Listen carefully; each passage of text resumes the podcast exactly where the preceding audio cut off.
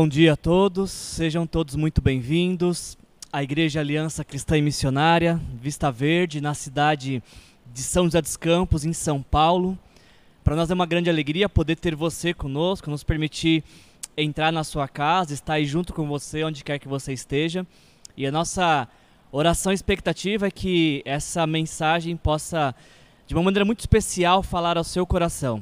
Que esse tempo que nós tivemos de música, agora de mensagem, seja um tempo propício para marcar o seu encontro com Deus. Certamente, se você está diante desta mensagem, Deus tem algo muito especial para falar ao seu coração. Nós estamos nesse mês de janeiro realizando esta série de mensagens chamada Jornada da Vida, conhecendo o pastor do Salmo no Salmo do Pastor. Essa série de mensagens está baseada no Salmo 23, um salmo mundialmente conhecido, uma poesia que tem mais de 3 mil anos, certamente um dos textos bíblicos mais conhecidos. O que nós não sabemos se é tão conhecido assim, e, isso nos motivou a fazer essa série de mensagens, é se aquele, as pessoas que leem o Salmo 23 têm a, a real compreensão do que esse texto está dizendo. Então, nesse mês de janeiro, tem sido um costume nosso aqui na, na Aliança de Vista Verde iniciar sempre o ano com uma série de mensagens que venha nutrir nosso coração de esperança, de expectativa, nos preparar para o ano que está diante de nós. E, e neste ano 2021, por tudo que nós vivemos em 2020, entendemos em Deus que essa seria a palavra de renovo, de, de inspiração, de encorajamento que nós precisaríamos para esse ano de 21. Uh, ah, iniciamos esse ano de 21 entendendo que Deus estava nos chamando para um relacionamento mais profundo, mais íntimo com Ele. E nada melhor para falar de relacionamento que baseando neste texto, Salmo 23, que fala justamente sobre o relacionamento de um homem chamado Davi, que é o autor desse salmo, e como que ele descreveu a forma como ele se relacionava com, com Deus. O Salmo 23, quando você lê o Salmo 23, faça esse exercício essa semana, leia o Salmo 23 e veja neste texto a descrição de um homem de como ele entendia que era a sua relação com Deus. E, e neste, nessa meditação você pode também começar a desenvolver a sua reflexão sobre a sua relação com Deus. Nós estamos tentando desenvolver o hábito de toda semana nos encontrarmos para falar um pouquinho sobre ah, como, como, como vai ser a mensagem do próximo domingo, orar pela igreja, orar pela mensagem em si. E nessa semana eu me reuni com o Bruno e com o Lucas, nós estávamos conversando então sobre a mensagem de hoje. E uma coisa se destacou em nossa conversa é que quando a gente lê o Salmo 23, nós estamos lendo a declaração de Davi de como ele entendia ser a relação dele com Deus. E dentre diversos uh, exemplos, metáforas que Davi poderia utilizar para descrever a sua relação com Deus, Davi escolhe duas figuras. Para Davi, o Senhor é o pastor dele, e para Davi, o, Senhor também é um anfitrião que o recebe com muita cordialidade, com muita é, generosidade em sua grande mansão. Foi curioso para nós nessa reflexão nessa semana, preparando juntos essa mensagem, porque Davi poderia usar diversas metáforas. Ele poderia, por exemplo, no Salmo 23 dizer: "O Senhor é meu rei, não me faltará". Ou "O Senhor é o meu general, não me faltará". "O Senhor é o meu amigo, o Senhor é o meu criador". Enfim, Davi poderia usar diversas metáforas, mas nós ficamos pensando um pouquinho essa semana, preparando essa mensagem, por que que Davi escolhe justamente, a, dentre tantas possibilidades, a metáfora do pastor e a metáfora do anfitrião? Se você um dia tivesse a oportunidade de, nas ruas de Jerusalém, encontrar com Davi e perguntasse para ele, Davi, quem é o Senhor para você? Davi diria, o Senhor é meu pastor. E se você perguntasse, mas por que pastor? Por que você está usando a, a, a, palavra, a figura de pastor? E Davi talvez te diria: ah, o Senhor, para mim, ele é meu pastor, porque assim como um pastor cuida de suas ovelhas, assim eu me sinto cuidado pelo Senhor. Ele me leva, ele me faz repousar, mesmo quando eu não quero, ele me faz repousar, ele me leva para lugares tranquilos, ele conduz a minha vida por caminhos justos, por amor ao nome dele, ele atravessa comigo pelas maiores adversidades da vida, como um pastor atravessa com sua ovelha por vales de sombra da morte. Se você perguntasse para Davi, Davi, quem é o Senhor para você? Este salmista, este rei, ele diria assim para vocês: ah, o Senhor é meu anfitrião.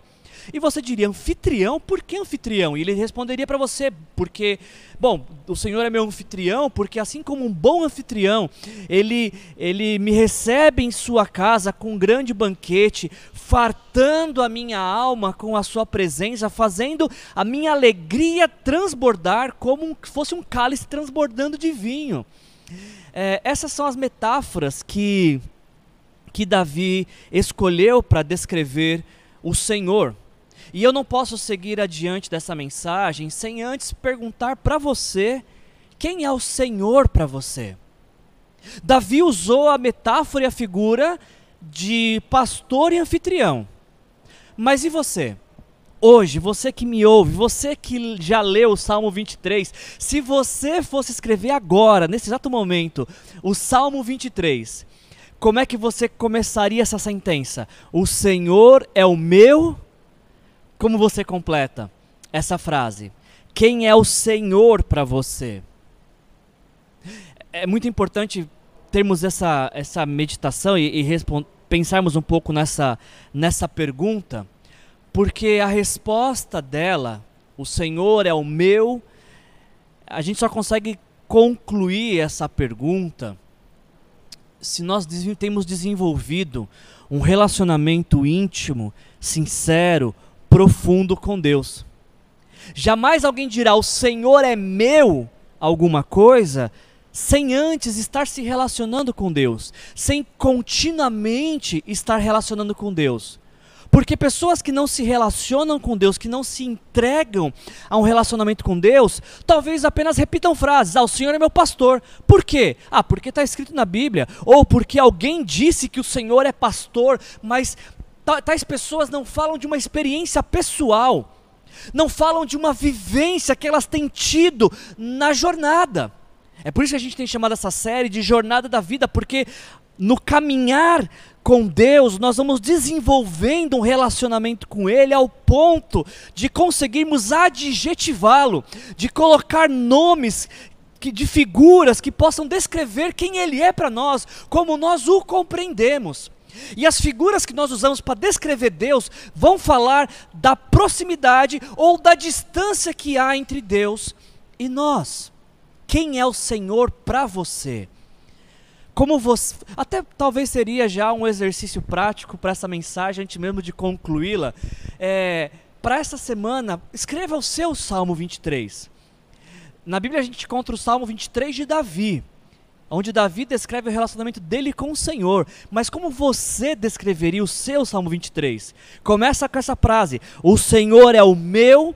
E aí você coloca algum nome e você vem discorrendo. Então o Senhor é meu alguma coisa, por isso ele faz tal coisa, tal coisa, tal coisa. Você só vai conseguir compor o seu Salmo 23 se Jesus Cristo for o Senhor da sua vida. Não tem como nós compormos o nosso Salmo 23 sem antes nós entendermos aquilo que Jesus fez por nós na cruz. Porque é justamente quando nós entendemos que na cruz Jesus morreu pelos nossos pecados, é que nós ganhamos a dimensão de quem Deus é para nós. A cruz nos aponta o quanto Deus nos amou, ao ponto de enviar seu Filho Jesus ao mundo para morrer em nosso lugar, para assumir a nossa culpa, para pagar a dívida que o nosso pecado contraiu. Jesus vem ao mundo para nos revelar o Deus Pai, para que então pudéssemos desenvolver uma relação com Ele e poder caminhar essa jornada da vida em um relacionamento que começa na história, mas nos levará na eternidade. Foi o próprio Senhor Jesus que disse isso uh, em João, capítulo 14, versículo 6, quando ele diz: Eu sou o caminho, a verdade e a vida. Ninguém, e destaque o ninguém, ninguém, absolutamente ninguém vem ao Pai a não ser por mim. Jesus vem ao mundo para nos dar acesso a Deus, para que pudéssemos chegar até Deus. Quando Jesus morre na cruz em nosso lugar, ele faz isso para que, ao nos arrependermos dos nossos pecados, possamos ter vida eterna, sermos reconciliados com Deus, termos uma nova vida com Deus, nos reaproximarmos de Deus. Ele é o Senhor, Ele é o nosso é, nosso resgatador. E a gente descobre isso apenas quando nós entregamos a nossa vida para Jesus. Se você nessa semana quer compor o seu Salmo 23, e você pode usar diversas metáforas, o Senhor é meu pai, o Senhor é meu amigo, o Senhor é meu mestre. Eu compondo o meu Salmo 23 essa semana, eu coloquei que o Senhor é o meu resgatador. E veio muito forte na minha mente uma das histórias que Jesus conta, que nós a conhecemos como a parábola do bom samaritano. E foi assim que eu me senti essa semana preparando o meu Salmo 23, imaginando Jesus como meu resgatador, aquele que vem ao mundo para resgatar-me de uma perdição, de, de um de uma ferida mortal que me levaria ao inferno, e ele não apenas me resgata, mas como trata das minhas feridas e me insere em uma comunidade de fé chamada igreja. Quem é o Senhor para você? Eu te encorajo a entregar a sua vida para Jesus nesta hora. Renda-se a Jesus, arrependa-se dos seus pecados. Aonde você está, com suas palavras, diga: Senhor Jesus, eu me arrependo dos meus pecados, perdoa-me, porque por meus pecados o Senhor morreu na cruz e agora eu quero te entregar a minha vida para que eu possa iniciar o meu relacionamento com Deus e poder então também dizer: O Senhor é meu, e assim completar essa frase. Eu quero te encorajar mais uma vez a, junto comigo, ler o Salmo 23, que fala sobre relacionamento. E nessa última mensagem, finalizando essa série de mensagens, a minha esperança é que mais uma vez esse texto fale ao seu coração e que ao término dessa mensagem você tenha condições de compor o seu Salmo 23 ao ter rendido e entregado sua vida a Jesus. Eu leio mais uma vez o Salmo 23 na versão A Mensagem que nos diz as seguintes palavras: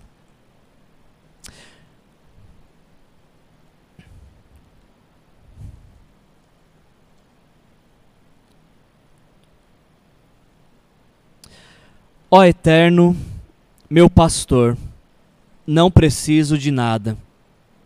Tu me acomodaste em exuberantes campinas, encontrastes lagos tranquilos, e deles posso beber. Orientado por tua palavra, pude recuperar o alento e seguir na direção certa. Mesmo que a estrada atravesse o vale da morte, eu não vou sentir medo de nada, porque caminhas do meu lado. O teu cajado fiel me transmite segurança. Tu me serves um jantar completo na cara dos meus inimigos. Tu me renovas e o meu desânimo desaparece. Minha taça transborda de bênçãos. A tua bondade e teu amor correm atrás de mim todos os dias da minha vida. Assim, assim vou me sentir em casa, no templo de Deus por todo o tempo em que eu viver.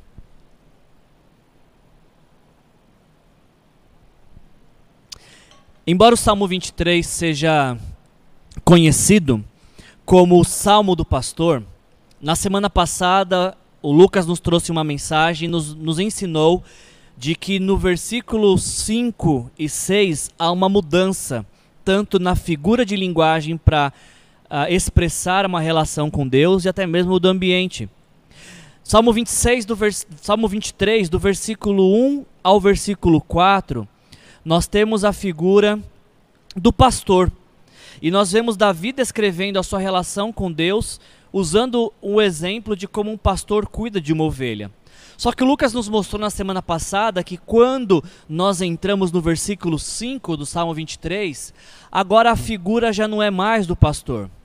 E o ambiente também não é mais de um, de um pasto ou de uma campina. A partir do versículo 5 já muda a figura, porque Davi já não se vê mais como ovelha, e o cenário já não é mais nem de um pasto, nem, pasto verdejante, nem de um eminente perigo de um vale. A partir do versículo 5, nós somos transportados para uma casa, onde Davi se sente como um hóspede de honra. E, consequentemente, então, se agora o cenário mudou, e se a figura agora é de uma casa, Deus é descrito a partir do versículo 5 como um anfitrião generoso que recebe muito bem os seus convidados em seu próprio lar. E nessa mensagem de hoje, encerrando essa série, eu queria chamar o, a sua atenção novamente para que o fato de que nós estamos descrevendo uma relação, o relacionamento de Deus para com Davi e Davi para com Deus. E depois que a gente leu todo o Salmo 23, durante cinco semanas, nós vamos encerrar essa mensagem de hoje focando no último versículo, o versículo 6, que na versão NVI está da seguinte forma: Sei que a bondade e a fidelidade me acompanharão todos os dias da minha vida e voltarei à casa do Senhor enquanto eu viver. Uh, primeiro ponto que eu queria destacar com vocês e demonstrar e refletir com vocês, eu estava estudando essa, esse texto essa semana, me preparando para compartilhar com vocês essa mensagem, e, e algo que falou muito forte ao meu coração, talvez aquilo que falou mais forte ao meu coração em toda essa mensagem que eu vou trazer para vocês, é que depois que Davi vem descrevendo versículo a versículo no Salmo 23 a sua relação com Deus, ah, ele inicia a conclusão desta reflexão, da sua relação com Deus, dizendo a expressão eu sei. Por que, que isso é tão impactante? Preste atenção, porque Davi, ele não conclui essa poesia dizendo, eu acho, depois de tudo que eu falei, eu acho que a bondade e a fidelidade de Deus me acompanharão. Davi não diz, eu tenho uma expectativa, uma esperança, talvez a bondade e a fidelidade de Deus me acompanharão. Davi ele não, não conclui essa poesia dizendo assim: tomara que a bondade e a fidelidade de Deus me acompanhem. Com sorte, se eu fizer tudo certo, a bondade e a fidelidade de Deus me acompanharão. Percebe como Davi conclui essa poesia? Ele não conclui com achismos. Ele não conclui com, a, com baseando em sua performance que vai dar um resultado. Ele não conclui com uma expectativa que talvez será fruto de uma sorte decorrente de, de um acaso. Não, Davi conclui esse salmo, essa poesia, essa declaração com uma frase de convicção. Davi diz: Eu sei. Algumas versões traduzem esse texto com certamente. Davi é como se Davi estivesse dizendo: gente, eu estou convicto, eu sei, eu tenho certeza absoluta de que a bondade e a misericórdia ou a fidelidade de Deus vão me acompanhar. Davi diz saber que, que Deus o acompanharia através de sua bondade e a sua fidelidade. Fidelidade. Não tem como a gente ler esse texto sem nos perguntarmos como é que Davi podia ter tanta certeza. O que é que conferia a Davi tanta convicção para que ele ousadamente dissesse: Eu sei que a bondade me acompanhará, eu sei que a fidelidade me seguirá. Ué, você sabe como, Davi? Como que Davi podia ter tanta certeza disso?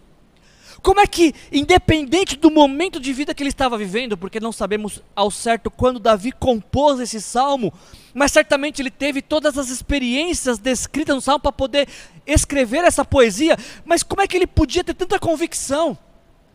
Como é que ele foi tão ousado em, em afirmar categoricamente, eu sei, certamente?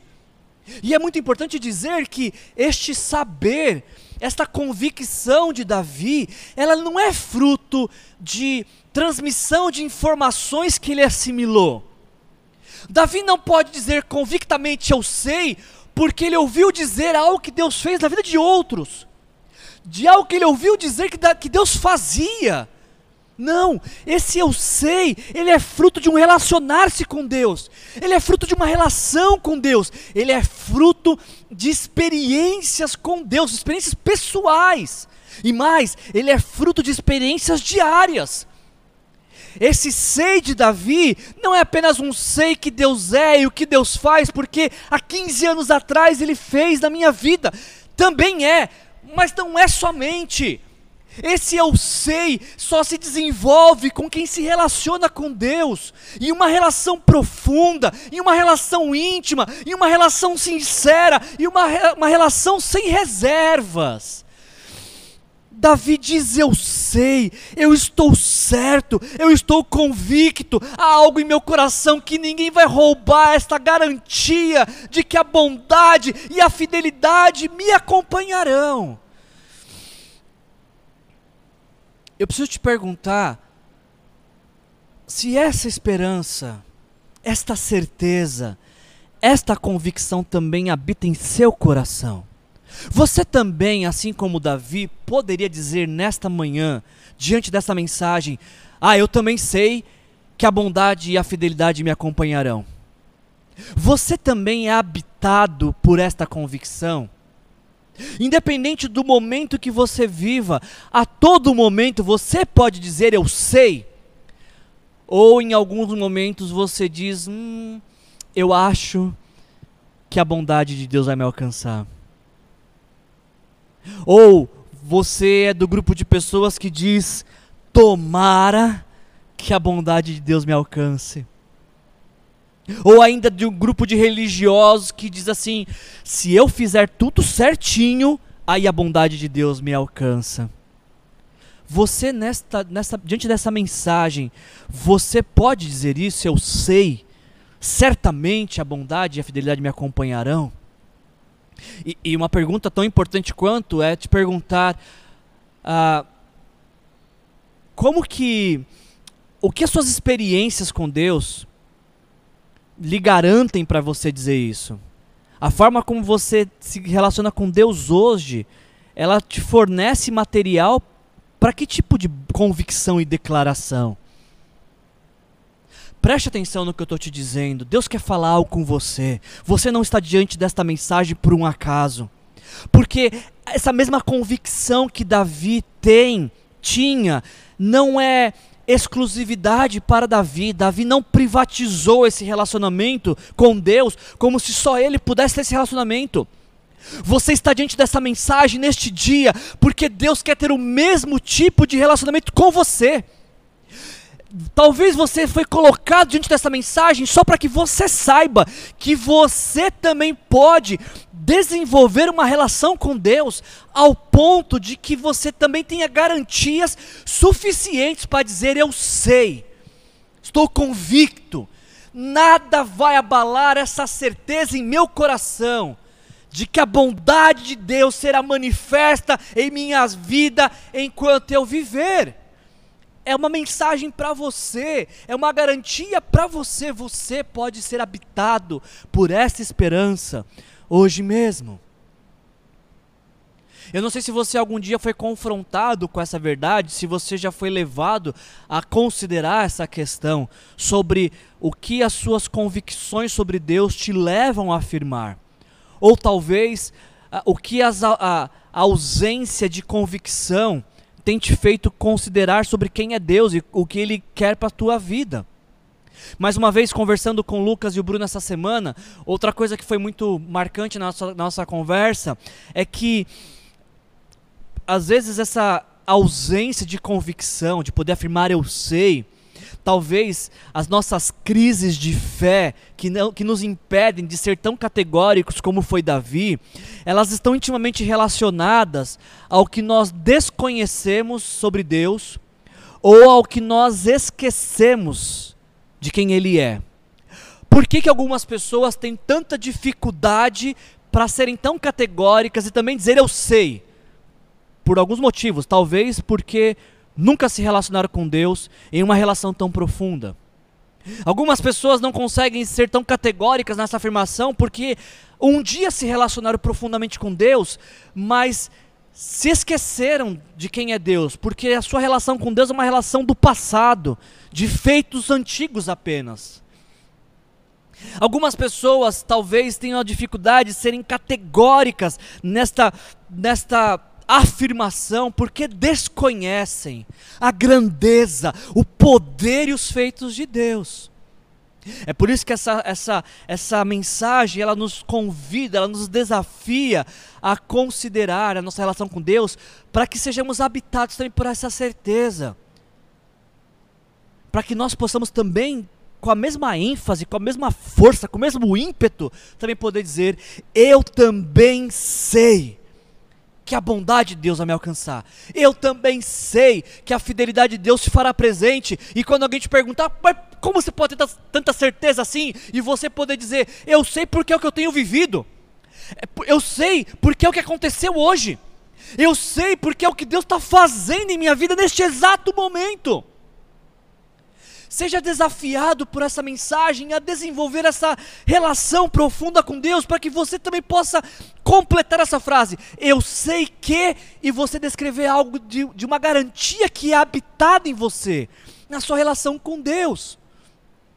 Se algum dia Deus veio, trouxe provisão para a sua vida, são essas experiências com Deus que vão te garantir e você dizer: Eu sei que Deus vai cuidar de mim. E alguém te perguntando: Como é que você pode ter tanta certeza disso? E você dizer: Eu sei porque Ele sempre cuidou. Eu sei porque Deus está cuidando. Eu sei que Deus cuidará de mim. Por quê? Porque Ele já está cuidando. Se você algum dia esteve cansado, desgastado, triste e experimentou do renovo de Deus, o seu Salmo 23 pode ser escrito: Eu sei que o Senhor me renovará. E quem ler o teu Salmo 23 vai te perguntar: Por que você tem tanta certeza? E você dirá: Eu sei que o Senhor me renovará, porque Ele sempre renovou porque Ele continuamente tem renovado, porque eu tenho extraído da minha relação com Ele, deste renovo de fé, de ânimo, de alegria, de esperança. Percebe? É fruto de uma relação, é fruto de, de experiências com Deus. Busque ao Senhor, porque é uma promessa da palavra de que aquele que o busca encontra. Apresente o seu clamor a Deus, coloque sua vida diante de Deus. Se você necessita de cura, neste dia ore por cura e seja curado em nome de Jesus. Se você precisa de renovo, nesta hora, clame ao Senhor e seja renovado em nome de Jesus. Se você precisa de uma fé nova, uma fé viva, Clame agora ao Senhor, em nome de Jesus, o Senhor vai te renovar a sua fé, a sua alegria, a sua esperança, para que você também possa afirmar: Eu também sei que Deus faz, ainda hoje, e o meu saber não é fruto de informações que eu vi em uma mensagem, não é fruto do que alguém me disse, não, esse saber é um saber experimental, eu estou experimentando isso, e por isso posso dizer: Eu sei eu sei que a bondade e a fidelidade me acompanharão todos os dias. Por falar em acompanhar, uh, eu tenho caminhado com Jesus há 24 anos. Há 24 anos eu conheço o Salmo 23. Dia 25 de janeiro agora eu completei 24 anos caminhando com Jesus. Há, há 24 anos atrás, eu descobri que Jesus tinha me aceitado. Não foi eu que o aceitei, ele me aceitou. E ele entrou em minha vida e transformou o meu viver quando eu me arrependi dos meus pecados e entreguei minha vida para ele. E, e, o Salmo 23 é um salmo, como eu falei, conhecido, e esse é um texto que eu conheço há tanto tempo, mas como, como é fantástico estudar a palavra de Deus e como nós somos surpreendidos por essa palavra ano após ano. É por isso que eu tenho incentivado a nossa igreja a fazer a leitura bíblica anual. Nós estamos em Levítico agora. Hoje acabamos de ler Levítico de 11 a 14. Leia a Bíblia diariamente, porque você vai descobrir diariamente coisas novas com Deus que vão contribuir para a construção dessa relação com Deus. E lendo o Salmo 23 e estudando uh, para essa mensagem de hoje, eu descobri algo novo que eu não conhecia até o presente momento. Mesmo sendo discípulo de Jesus há 24 anos, mesmo sendo uh, teólogo formado há mais de 15 anos, eu não conhecia um detalhe desse texto que me fe que fez toda a diferença para mim. Essa palavra, acompanharão, é a palavra hebraica Hadaf. Não sei se esta é a pronúncia. Algumas versões da Bíblia traduzem essa palavra por acompanharão ou seguirão. Então, algumas versões escolheram traduzir que a bondade e a fidelidade me acompanharão. Outras versões decidiram traduzir que sei que a bondade e a fidelidade me seguirão. Porém, essa palavra, Hadaf, ela aparece mais de 150 vezes no Antigo Testamento. E olha que curioso como que essa palavra aparece no Antigo Testamento em algumas passagens. Por exemplo, em Êxodo 14, 9, nós lemos: Os egípcios com todos os cavalos e carros de guerra do faraó, os cavaleiros e infantaria saíram em perseguição aos israelitas. Então esta cena dos os egípcios é, caçando os judeus antes de atravessarem o Mar Morto, a palavra Hadaf aqui é traduzida por perseguição. A mesma coisa acontece em 1 Samuel 23, 25, quando nós lemos que Saul e seus soldados começaram a busca. E ao ser informado disso, Davi desceu a rocha e permaneceu no deserto de Maom. Sabendo disso, Saul foi lá, foi, foi para lá em perseguição a Davi nós temos relatos bíblicos de que Davi, em algum momento de sua vida, precisou fugir de Saul porque Saul queria matá-lo. E a palavra utilizada aqui, Hadaf, é traduzida por perseguição. Talvez seja por isso que no Salmo 7, versículo 1, nós lemos a, a, seguinte oração de Davi: Senhor meu Deus, em ti me refugio, salva-me e livra-me de todos os que me perseguem. 150 vezes essa palavra é utilizada no Antigo Testamento. E em sua enorme variedade, todas as que eu pesquisei, elas aparecem traduzidas por perseguição. E eu fui ver no dicionário, realmente o significado dessa palavra, ele é militar. É de um exército perseguindo outro, é de alguém que está no encalço de outro, querendo alcançar, querendo conquistar. Por que, que eu estou falando isso para você? Porque é esta palavra de caça, de busca, de perseguição, de encalço que Davi usou aqui para falar sobre a bondade e a fidelidade de Deus. Eu queria mostrar para você como que o Salmo 23, 6 é traduzido literalmente. A versão literal do Salmo 23 é a seguinte: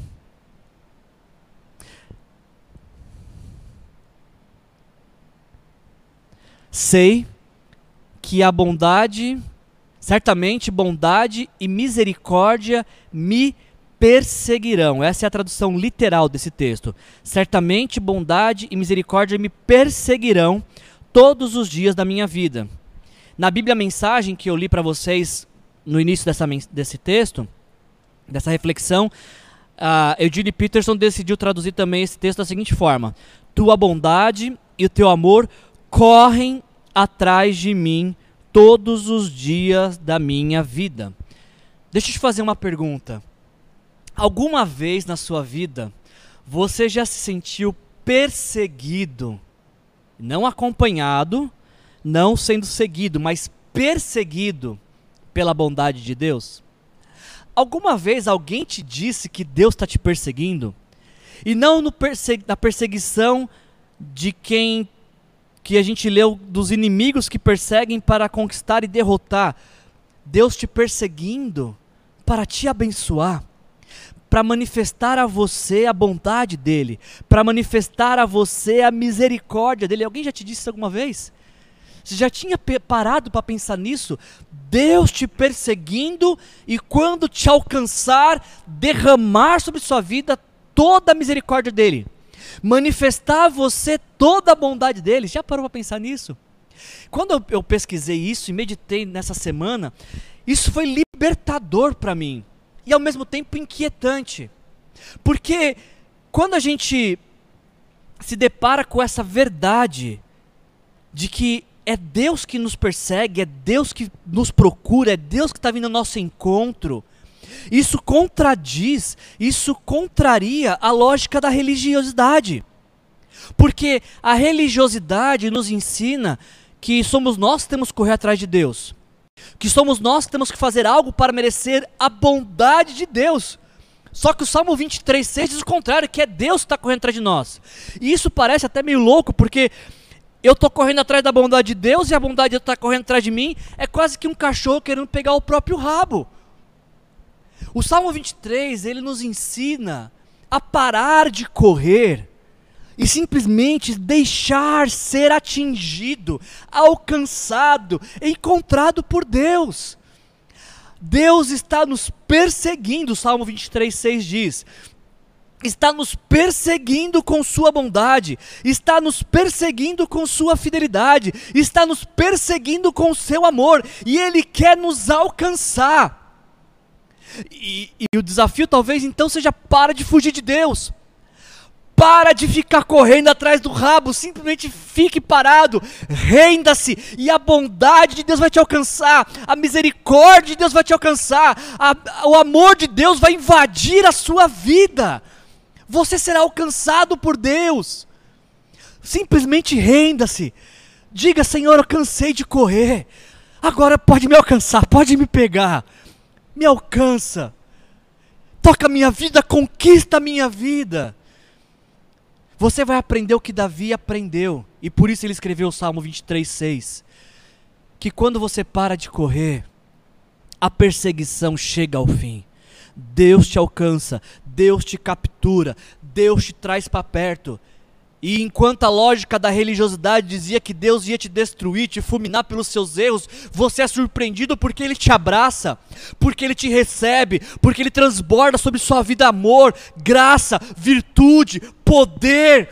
E você começa a se sentir amado, e aí Ele fala ao seu ouvido que você é filho, que você é filha dele, porque você se rendeu porque você se arrependeu dos seus pecados, porque você entregou a vida para Ele. A misericórdia chegou, a misericórdia te alcançou, o amor te, te invadiu e veio habitar em você. Que cena maravilhosa essa você imaginar que você está dormindo e aí quando você acorda você é despertado por quem? De um lado da cama a bondade e do outro lado da cama a misericórdia de Deus te alcançou, chegou. O dia já começa assim, marcado por uma bondade que foi alcançada e derramada sobre sua vida, por uma misericórdia que se renovou e que se fez nova e que te dá a oportunidade de recomeçar todos os dias.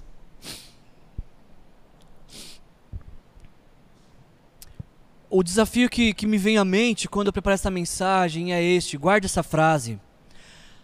Pare de tentar merecer o imerecido.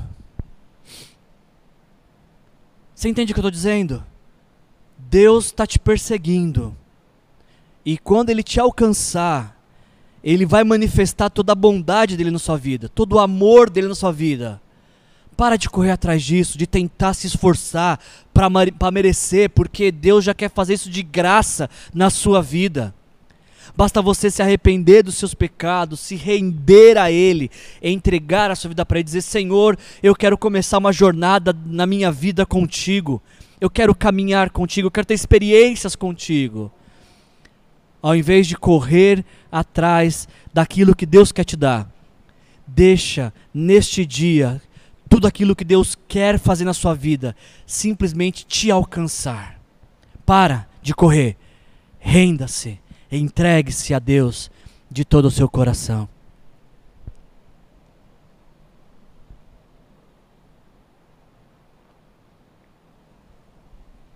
A gente conclui essa mensagem desta manhã. A gente conclui essa série de mensagens. O Salmo 23:6 disse: Sei que a bondade e a fidelidade me acompanharão, e agora você sabe que a tradução melhor seria me perseguirão todos os dias da minha vida e voltarei à casa do Senhor enquanto eu viver. Concluindo essa mensagem, o Salmo 23, ele nos fala sobre uma relação onde, onde Davi aponta a Deus como seu pastor e o seu anfitrião. E, e nesta relação vimos que aqueles que se rendem a Jesus, recebendo como Senhor de suas vidas, desfrutam uh, de um tempo de repouso, de um tempo de restauração, são guiados por caminhos retos, por amor ao nome de Jesus. Aqueles que têm ao Senhor como pastor de sua vida, não temem pelo dia mal, pelas adversidades da vida, porque nas adversidades da vida descobrem que o Senhor está junto com eles. Aqueles que têm o Senhor como seu cuidador, seu anfitrião, têm desfrutado de, de, de cuidado, são honrados, são consagrados, têm separado suas vidas para Deus e têm transbordado de sua presença, de sua alegria. E principalmente aqueles que têm experimentado uma caminhada com Jesus, são habitados por essa convicção de que não é uma convicção esporádica, é uma convicção diária. Todos os dias da minha vida serei perseguido pela bondade e pela misericórdia do Senhor. Esse texto ele encerra com, com, com essa expressão, Davi dizendo: Voltarei à casa do Senhor enquanto eu viver. A gente estava preparando a mensagem essa semana e, e foi difícil chegar a uma conclusão do que Davi estava querendo dizer sobre voltar à casa do Senhor. Porque no tempo de Davi não existia um templo. É, o templo foi construído depois por seu filho, Salomão. No tempo de Davi existia o tabernáculo, que era uma tenda onde Deus era cultuado através de rituais da religião judaica. Mas ao mesmo tempo, a gente podia até pensar que Davi está dizendo da casa do Senhor como a tenda, o tabernáculo, mas ao mesmo tempo talvez essa, essa ideia de casa do Senhor ela é mais ampla, porque também a, a palavra diz que existia uma expectativa de que Deus habitava no meio do povo. De forma que o povo de Deus também é o lugar da habitação de Deus. Então, não é muito não ficou muito claro para nós nas nossas pesquisas o que Davi quis dizer com voltar à casa do Senhor. Se ele está falando de poder ir ao tabernáculo, ou se ele está falando de estar no meio do povo de Deus. Independente de qual seja essa definição, se ele está falando em voltar à casa do Senhor, é porque ele não estava naquele momento. Talvez isso reflita períodos onde Davi teve que fugir, períodos que Davi teve que se esconder de exércitos inimigos, ou de propriamente Saul, como a gente falou. E Davi, ausente é, do território nacional de Israel ou mais restritamente da sua capital em Jerusalém e acesso ao tabernáculo, Davi ele fala voltarei na expectativa de um dia poder estar neste lugar de novo, onde Deus habita.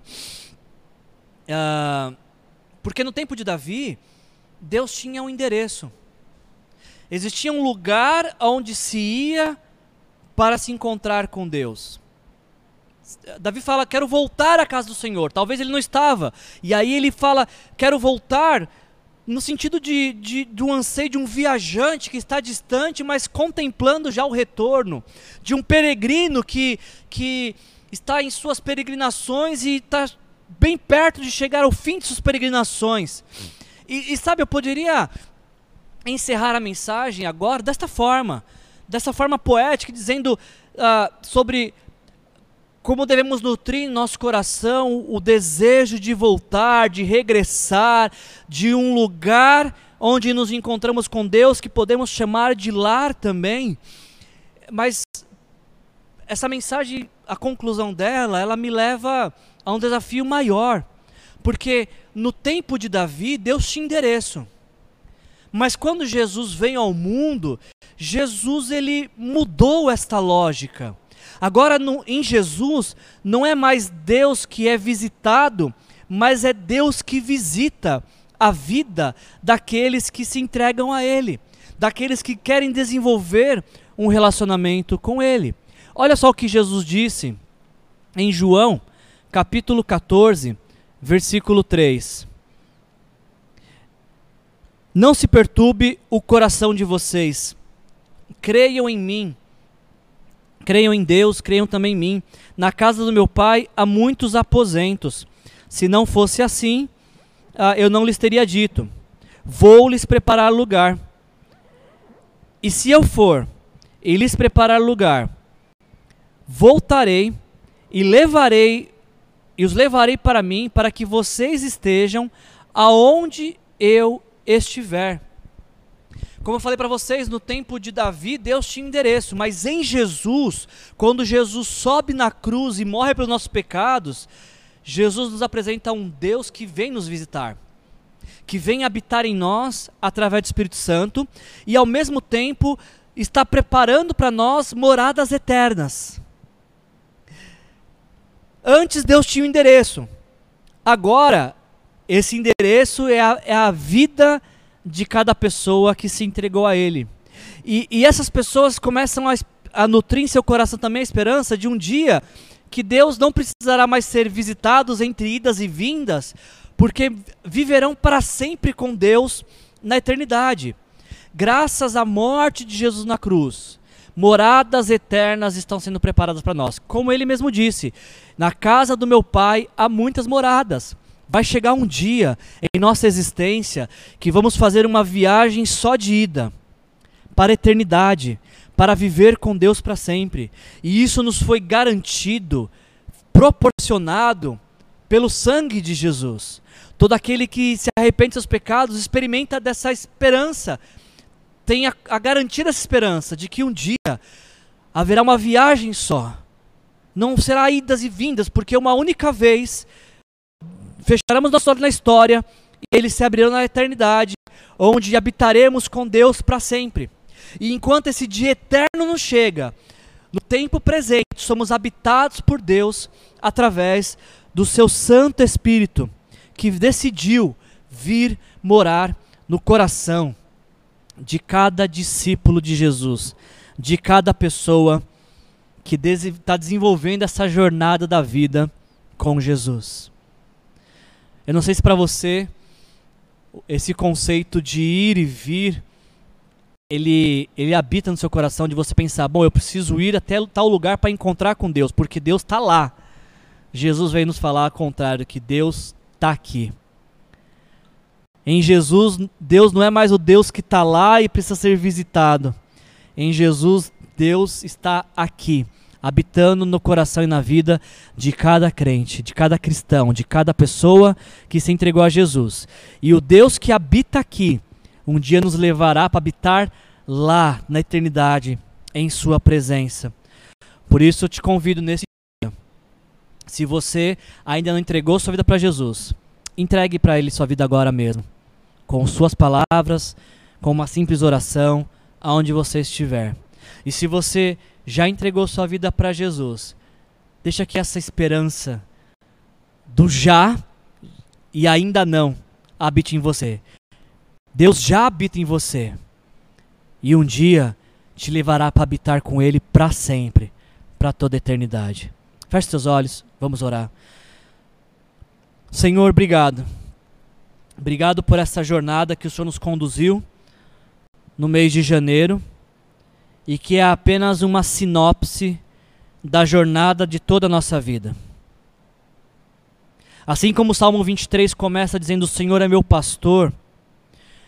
Cada pessoa um dia precisa ter um encontro contigo para dizer também: O Senhor é meu Salvador e Senhor.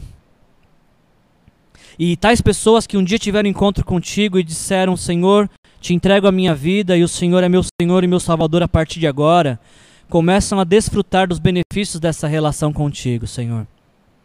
Se alguém que está assistindo essa mensagem ainda teve essa experiência, Espírito Santo de Deus, que nesta hora o Senhor visite cada uma dessas pessoas, ajudando essas pessoas a se entregarem a Ti, receberem Jesus Cristo como Senhor e Salvador de suas vidas.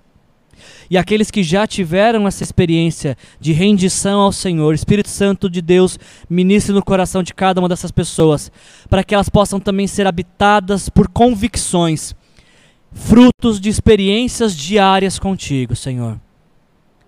Que as circunstâncias da vida não nos impeçam de também dizer: Eu sei que a bondade se fará presente na minha vida hoje, todos os dias. Que nossas falhas, nossos pecados não nos impeçam de dizer: Eu sei que a misericórdia de Deus está me perseguindo e ela vai me alcançar. E quando ela me alcançar, eu serei quebrantado e me arrependerei e começarei minha vida com Deus. Obrigado, Senhor, por esse tempo, Senhor. Eu te louvo e te agradeço. E que essa mensagem, Pai, alcance o coração daqueles para quem ela foi preparada, Senhor, para aqueles a quem o Senhor quer alcançar com ela, Pai. Abençoa-nos, Pai, essa semana e nos dê a oportunidade de vivermos em missão, de compartilharmos do Deus que quer alcançar vidas. Coloca pessoas no nosso caminho essa semana que o Senhor quer alcançar, Senhor, que o Senhor está perseguindo há muito tempo e que não se deram conta ainda do, do que o Senhor quer alcançá-las com teu amor e graça. É o que eu te peço nessa manhã, em nome de Jesus. Amém. Que a graça do nosso Senhor Jesus Cristo, o amor do Pai e, a comunhão com o Espírito Santo nos faça viver habitados por convicções e movidos na direção de pessoas que Deus quer alcançar. Em nome de Jesus. Amém. Tenha uma semana abençoada. Jesus te abençoe.